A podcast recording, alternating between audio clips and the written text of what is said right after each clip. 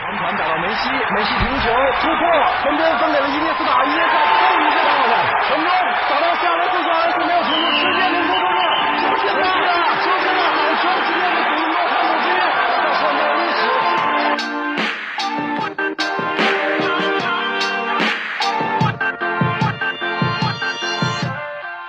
九秒五八百米极限速度，零点五秒三分绝杀出手，十六公里九十分钟跑动距离，四大满贯成就最高荣誉。伤病隐退，汗水眼泪，拼搏奋进，荣耀胜利，梦想创造奇迹。奇迹发生在这里，这里是巅峰体育。体悟运动之巅，品味身形之风，走进青年肢体，充实灵魂之欲。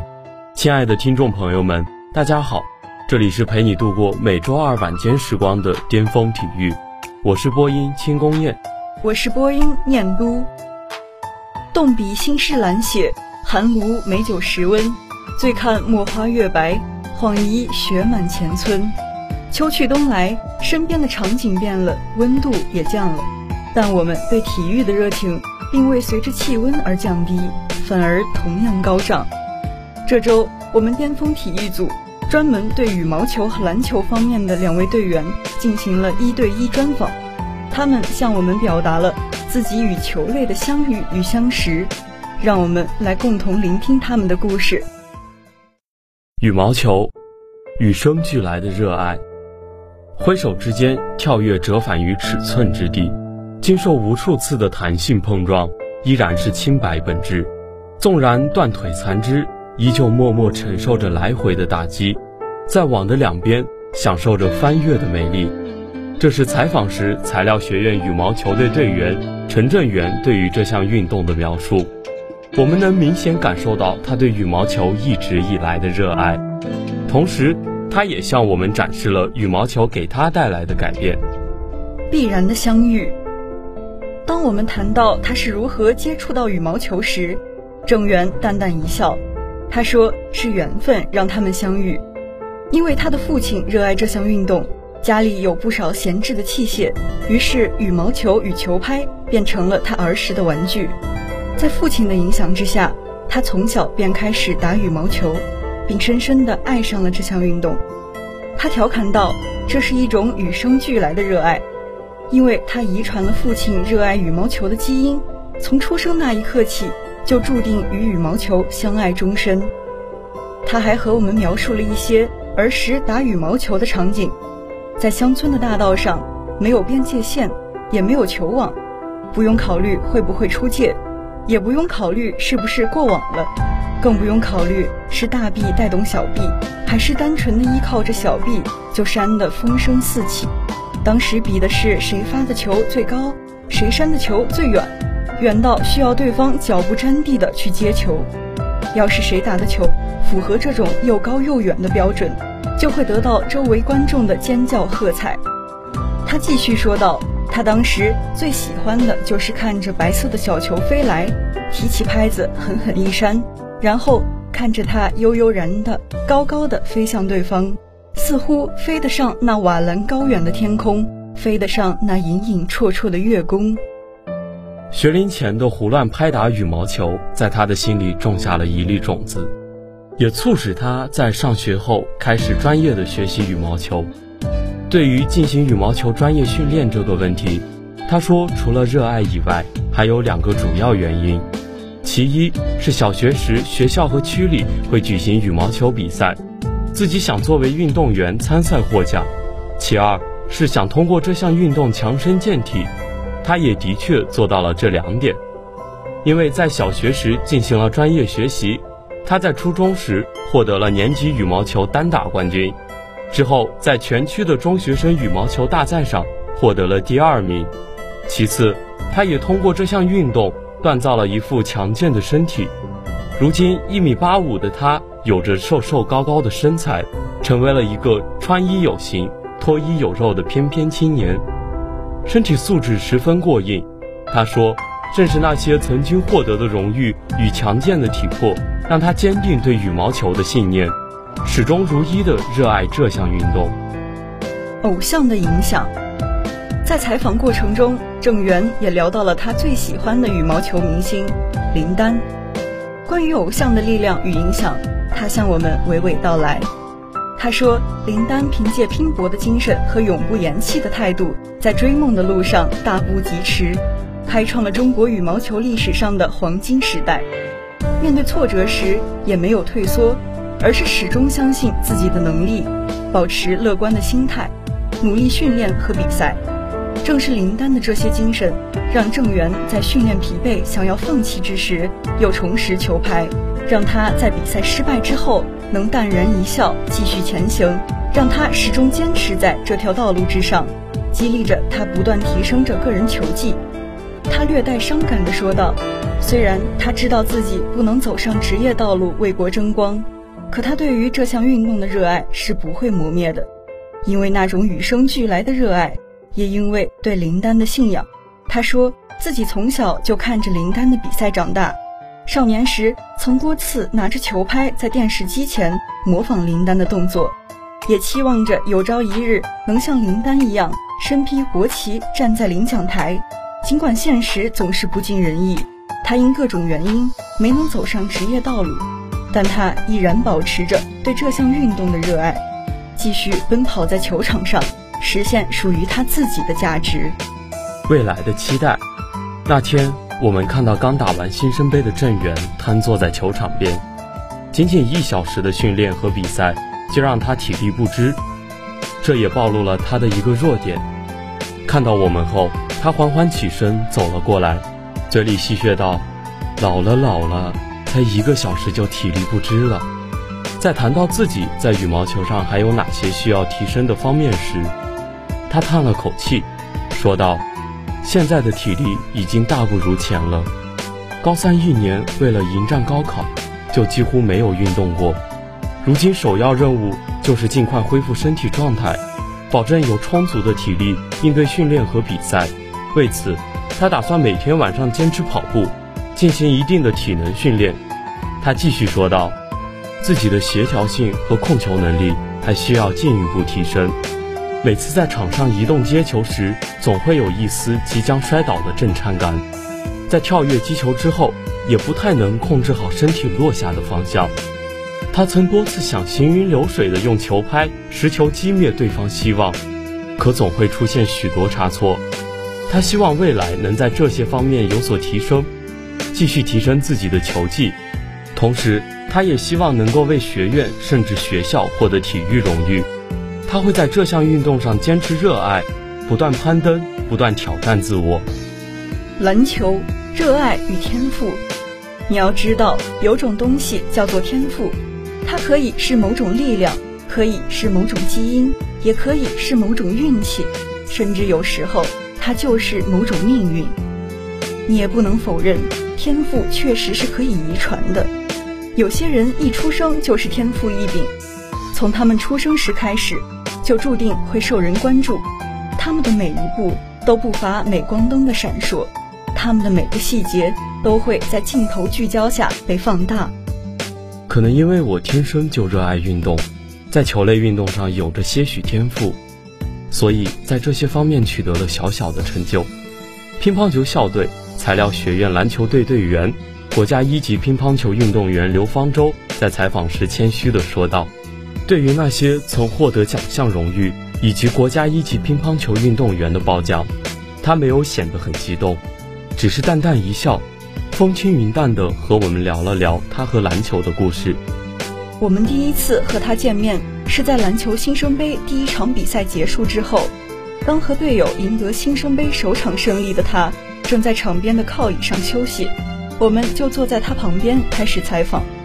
记得那个时候。问他因为什么开始接触篮球，方舟很自然地脱口而出：之前他是只打乒乓球的，而且从小学就开始了专业训练，之后也在这项运动上成为了国家一级运动员。但是初中的时候，乒乓球在他的学校属于一种小众的运动，许多同学都喜欢打篮球，球场上也总能看到一群热情奔跑的少年。于是，在同学的邀请下，他也加入其中，开始学着打篮球。或许是对球类运动有着与生俱来的天赋，他很快就能在球场上行云流水地完成上篮得分，转身过人、晃晕对手的运球技术展现得游刃有余，而且投篮命中率也提高了不少。这样的提升速度让他在高中获得了篮球项目的年级第一。他还和我们说了一些篮球场上的位置分工。他说，根据球员在场上的任务不同，可以分为五个位置，分别是控球后卫、得分后卫、小前锋、大前锋和中锋。打这五个位置的球员有着不同的职责，在球场上也负责着不同的区域。他继续说道，控球后卫又称为组织后卫，是篮球比赛阵容中一个固定的位置。后卫要把球从后场安全地带到前场，再把球传给其他队友，这才有让其他人得分的机会。当我问到怎样才能成为一个合格的控球后卫时，他说：“首先，运球能力是绝对少不了的。后卫必须要能够在只有一个人防守的情况下，毫无问题地将球带过半场。然后，后卫还要有很好的传球能力，能够在大多数的时间里。”将球传到应该要到的位置，有时候是一个可以投篮的空档，有时候是一个更好的导球位置。简单的说，后卫要让球流动的更顺畅，要能将球传到最容易得分的地方。再更进一步的说，后卫还要组织本队的进攻，让队友的进攻更为流畅。对于一个控球后卫，还有一些其他要求，在得分方面。控球队员往往是队上最后一个得分者，也就是说，除非其他队友都没有好机会出手，否则后卫是不轻易投篮的。或者以另一个角度说，后卫本身有颇强的得分能力，往往会以其得分能力破坏对方的防守，来替队友制造机会。总而言之，控球员有一个不变的原则：当场上有任何队友的机会比他好时。他一定将球交给机会更好的队友，所以控球员的出手经常是很好的投篮时机。自然，我们对他的命中率要求也比较高，一般而言应该要在五成以上，要求比小前锋和得分后卫高。我们问方舟在球队里打什么位置时，他有些兴奋地说：“他打的位置是小前锋，作为球队中最重要的得分者。”小前锋最根本的要求就是要能得分，而且是较远距离的得分。小前锋一接到球，第一个想到的就是要如何把球往篮子里塞。他可能会抓篮板，但并不必要；他可能很会传球，但也不必要；他可能弹跳力很好，但人不必要；他可能防守极佳，但还是不必要。小前锋的基本工作。就是得分，得分再得分，这是球队中对命中率要求最低的一个位置。一般而言，只要四成五就算得上合格，而四成以上都可以接受。当然，这有一个前提，就是他要能得分。如果一个小前锋每场球得个七八分，命中率还只有四成的话，那还不如叫他去坐板凳算了。方舟的投篮命中率明显高于百分之五十，却担任着一个对命中率要求最低的位置，这让我们有了疑问：为什么小前锋的命中率可以比较低呢？他说，是因为他是球队的主要得分者，他经常要积极找机会投篮，要在某些时刻稳定军心，甚至以较困难的方式单打对手来提升士气，乃至于给对手下马威。给予对手迎头痛击等，因此他会有较多的机会出手，而且可能是不太好的机会，所以可以容许他的命中率稍低，只要他能得分的话。当被问到篮球对他意味着什么时，他稍作思索，然后说道：“可能每一个人对于篮球的理解是远远不同的。对于那些从小在青训队里训练的准职业球员来说，他们的童年都是篮球。”也都是痛苦和疲劳。对于那些校园里的篮球特长生来说，他们大多可能没有想过进入职业赛场。篮球对于他们来说是证明自己和表达自己魅力的一种方式吧。然而对于我来说，篮球是一种爱好。但是篮球在我生命里的地位却不仅仅是一种爱好，它是生命中的一部分，但却是不可或缺的一部分。的确如此，对于热爱篮球的普通人来说，篮球运动是生命中不可缺少的一部分。它会给运动者带来许多妙不可言的感受。方舟还给我们说了一些打篮球带来的好处。他说，打篮球需要快速的思考以及敏捷的反应，这样能对人的脑部思考和判断能力有很好的训练与提高。打篮球的时候也需要时刻关注对手的动作以及听周围的声音，因此在这个过程中。必然会训练人的眼睛、视力和耳朵的敏感度。打球的过程中，身体不停地在运动，自然也就会训练全身的肌肉，这对人体型的改善以及关节的敏感度都有很大的帮助。在说了篮球给他带来身体上的好处之后，他继续说道：“篮球还可以让他快速认识到新朋友。可能认识朋友方法有很多种。”那么，大部分人都会用的一种方法就是上学。一起上学的同学们，很自然的就会跟你成为朋友。而打篮球对于他来说，就是另一种方式。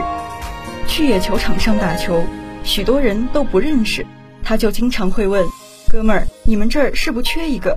我加一个。”他总认为篮球就是一种很特殊的联系，他与别人完全不认识。但如果突然有人跑出个空位，自己又很有默契的把球传给了他，这种时候就会出现一种微妙的联系。他认为得了分，大家都会很开心，也增进了两者之间的友谊。采访的最后，方舟说，篮球是一个不断提升的过程。他认为自己的传球意识和运球技巧还算不错，但在身体对抗和投篮方面都还需要提升。当然。他也向我们表达了他的期许，他希望能多和学长切磋球技，也希望能有更多的人加入篮球这个大家庭。本期的巅峰体育到这里就结束了，在此感谢编辑叶雨、导播仙尘，欢迎大家继续收听我们在网易云、喜马拉雅、蜻蜓 FM 的节目，更多最新体育资讯，更多深度体育解读，尽在巅峰体育。我们下期节目不见不散。